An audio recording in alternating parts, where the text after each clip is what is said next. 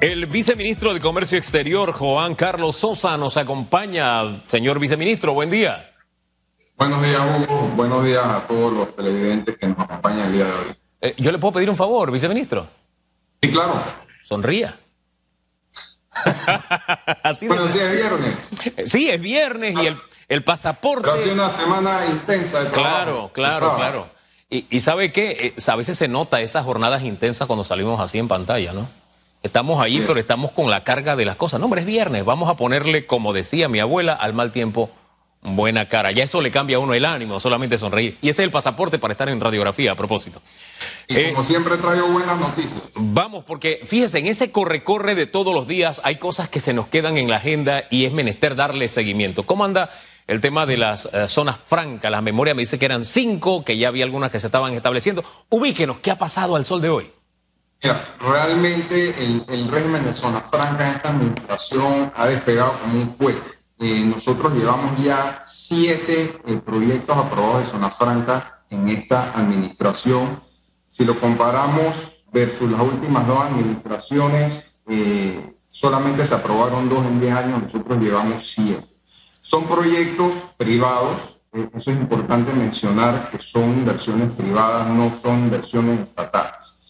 Nosotros solamente en, este año se, aprobaron seis proyectos y también se han ido aprobando no solamente proyectos, sino empresas que van a ser, eh, digamos, inquilinas de estos proyectos. Nosotros eh, la semana pasada en la Comisión de Zonas Francas eh, aprobamos dos empresas internacionales, una empresa de Venezuela de otra empresa de Perú, que van a hacer una inversión de alrededor de 19 millones de dólares en Panamá y van a hacer operaciones de manufactura de bebidas, jugos, gaseosas, agua. Son inversiones que van a generar una gran cantidad de, empleo, alrededor de 140 plazas de empleo, bien eh, remunerada, con capacidades técnicas, inversiones importantes. Viceministro, hagamos un alto ahí, ¿verdad? Sí, dos aprobadas, eh, y está bien, nos decía en total son siete zonas francas aprobadas. De ese total, eh, ¿quiénes han pasado de la aprobación, o sea, del papel a las obras, del papel a los hechos? ¿Dónde hay movimiento, dónde hay actividad, dónde se están generando empleos? Y ubíquenos la, geográficamente dónde están y a qué se están dedicando también. Son, son dos cosas distintas. Son las zonas francas como proyecto, pero también hay empresas que se establecen en zonas francas y a través de la Comisión de Zonas Francas se aprueban ambas, ya sea los proyectos o la infraestructura de la zona franca donde va a recibir empresas y empresas que van a hacer o realizar actividades dentro de estas zonas francas. Ah, entonces ahí, ahí, para poner eh, en las cuentas claras y el chocolate espeso son siete zonas francas y cuántas empresas en total ya se han aprobado. Y de todo eso, ¿qué están dando ya? ¿Qué, ha pasado el papel a las obras? Sí, correcto. Te, voy a hablar de, proyectos específicos de las siete zonas francas. Prácticamente todas ya han arrancado, eh, ya sea remodelaciones o construcción. Te puedo hablar, por ejemplo, un, proyecto muy interesante, el del área de Cabras en PC, la zona franca de Cabras en PC que ya está muy adelantada en su infraestructura, ya incluso han eh, contratado personas, más de 100 personas contratadas y tienen una proyección de inversión eh, de más de 10 millones de dólares, la cual ya han arrancado. Eh, te comentaba de estas dos empresas que aprobamos la semana pasada, que ya arrancaron. O sea, ellos están listos básicamente para instalarse en Panamá según el, desarrollador, alrededor del mes de agosto, eh, visitamos sus galeras en el área de, en la zona franca de Panamá, en, el área este de Panamá, y es una galera de 6.000 metros cuadrados, o sea, eso va a tener maquinaria, o sea, son inversiones con sustancia, que, que ya se, se ven, eh, son empresas serias, y capital de Perú, una, eh, la otra es capital venezolano, Así que eh, se, está viendo esa confianza en el país. Además, estas inversiones se suman, bien recordarás hace unas semanas atrás, eh, Corporación Favorita, que es el dueño de Supermercados Rey, anunció una inversión también en Panamá Este, cerca de, las áreas zonas francas, por 250 millones de dólares para hacer un centro logístico. Pero estamos viendo que hacia el área de Panamá Este se está convirtiendo en este polo de manufactura, este polo logístico que va a traer una derrama increíble de puestos de trabajo para esa eh, región. Ahora bien, me, gusta que sea en el área este porque así toda esa masa de gente que se mueve a la ciudad a trabajar encuentra trabajo allá, que es lo que un poco la gente de la provincia de Panamá Oeste quiere también, que en vez de que vengan a trabajar acá y se les vaya la mitad de la vida en el tranque, eh, de alguna forma se genere inversión en esa zona y la gente se mueva hacia allá. Nos habla de inversión, sí, local y extranjera. Hablemos de la extranjera. ¿De qué países principalmente viene la inversión en este momento? Sí, eh, te voy a hablar de, casos específicos. Bueno, en estas dos empresas, eh, capital de, Sudamérica, Venezuela, eh, capital también peruano, en las zonas francas de Cabras empecé, es de Nicaragua, un, grupo muy, muy fuerte en Nicaragua. Y estamos viendo no solamente con, con zonas francas, sino también con las empresas de SEM, de empresas multinacionales que se están registrando, estamos viendo realmente un movimiento de todas partes del mundo. Nosotros estamos viendo empresas ya de Europa que se están estableciendo, empresas de Estados Unidos, de Asia. Eh, ha, habido un movimiento muy, muy fuerte de inversión. Mira, una cifra que, te voy a compartir. Nosotros en esta administración, con pandemia y todo, hemos podido registrar 32 empresas multinacionales dentro del régimen C. Si hacemos un, cálculo porcentual de en un año y diez meses versus el histórico de, cantidad de registros de empresas que se ha dado desde el 2007 que existe el régimen hasta el 2019, nosotros estamos registrando este ritmo alrededor de 17.4 empresas por año versus el promedio histórico era de 11.9. O sea, estamos en un ritmo mucho más acelerado, casi un 46% por arriba del ritmo histórico, lo cual demuestra confianza en el país, demuestra confianza en la administración, eh, de que estamos atrayendo esa inversión extranjera.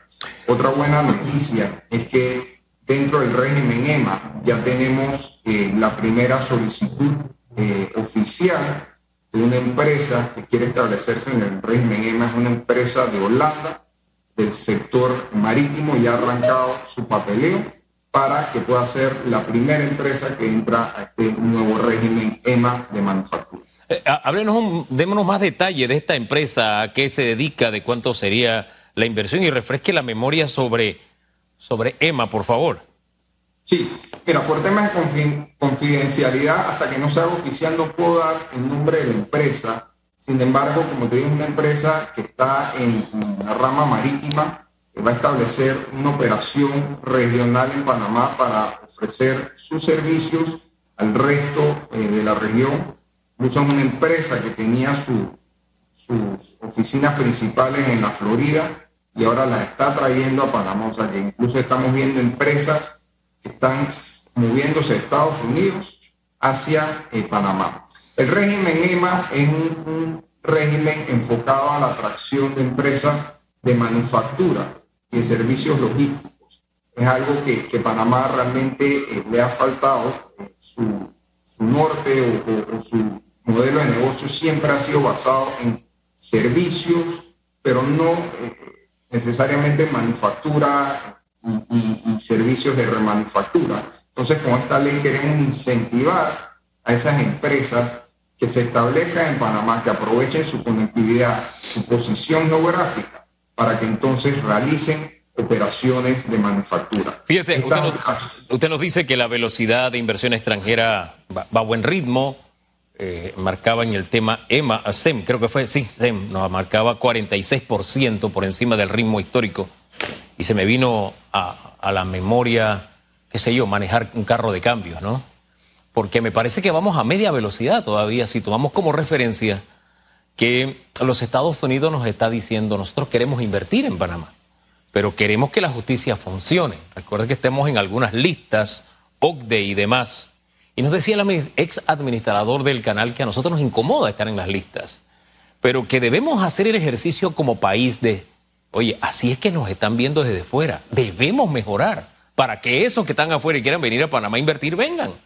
Este, primero saber si ese ejercicio el gobierno lo ha hecho de hace, porque hay algo que se llama negación, a veces entramos en negación, de, no, pues yo no tengo problema.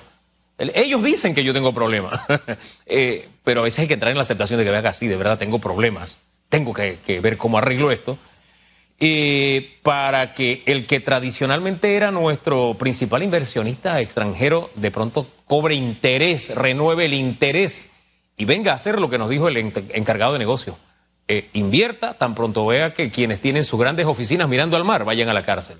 ¿Algo de ese análisis ya ha hecho el actual gobierno?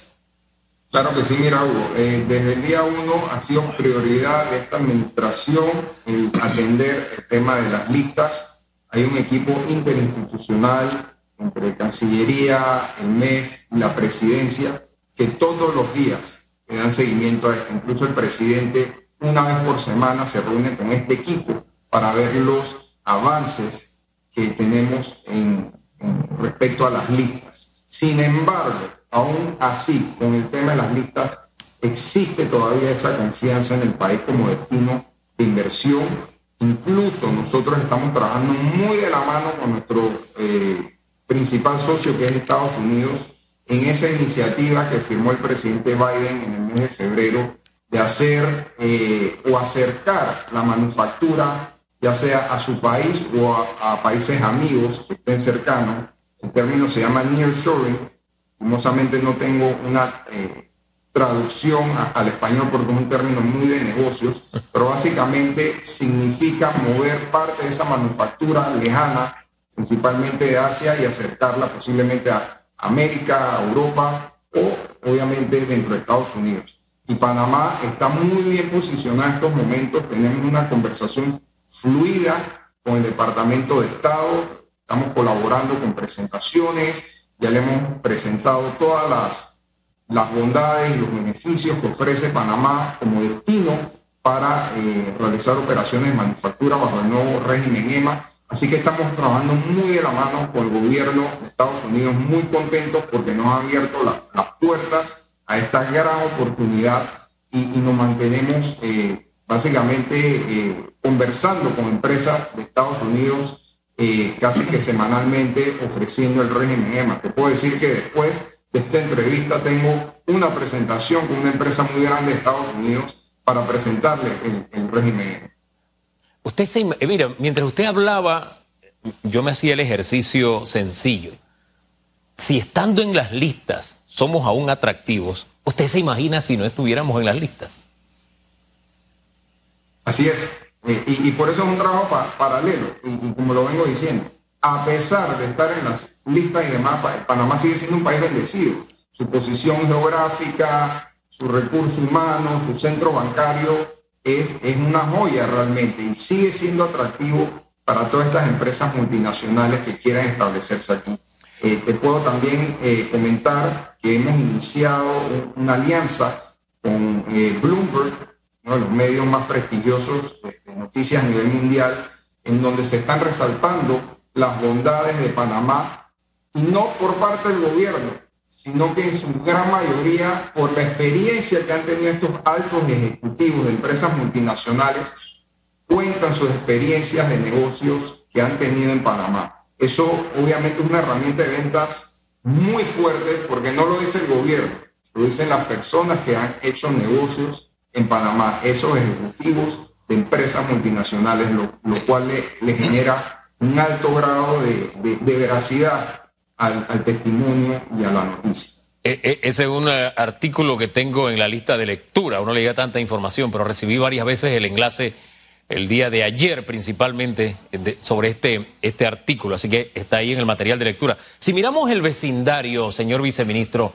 en comparación con el resto de los países, en el materia de inversión extranjera, ¿cómo estamos? ¿Cómo nos va? Quedémonos solamente en Centroamérica. Mira, Panamá históricamente ha sido el país de mayor atracción de inversión extranjera directa, arriba del, 50% históricamente. Definitivamente que el año pasado fue un año difícil, la inversión extranjera como tal bajó. O sea, sí subieron las CEMS, pero el, nivel de total de inversión eh, bajó. Yo creo que nosotros estamos muy bien posicionados. Eh, factor número uno para poder reactivar la economía y seguir atrayendo inversión es controlar la pandemia. Y creo que si vemos alrededor, lo estamos haciendo muy bien. Sudamérica está ahora mismo a cierto punto casi que colapsada. en Brasil, eh, tenemos ahora Costa Rica con nuevos cierres, Colombia y Panamá ha seguido avanzando con un excelente programa de vacunación liderado por, por el MINSA. Seguimos abriendo casi que todas las semanas actividades Así que eh, en estos momentos la vacuna es la mejor carta de presentación y la mejor arma para la reactivación económica. Yo creo que, si seguimos de esta manera, no bajamos la guardia y, llegamos a julio, agosto, septiembre, ya prácticamente que vamos a tener gran cantidad de, la población vacunada. Eso nos da una excelente oportunidad para seguir atrayendo eh, inversiones. Hombre, y si superamos la pandemia de la corrupción, la justicia cumple con el papel que está llamado a cumplir ahí la cosa entonces mejora mucho más. Señor viceministro, gracias por haber estado esta mañana aquí en Radiografía. Que tenga buen día. Gracias, Hugo. Un placer.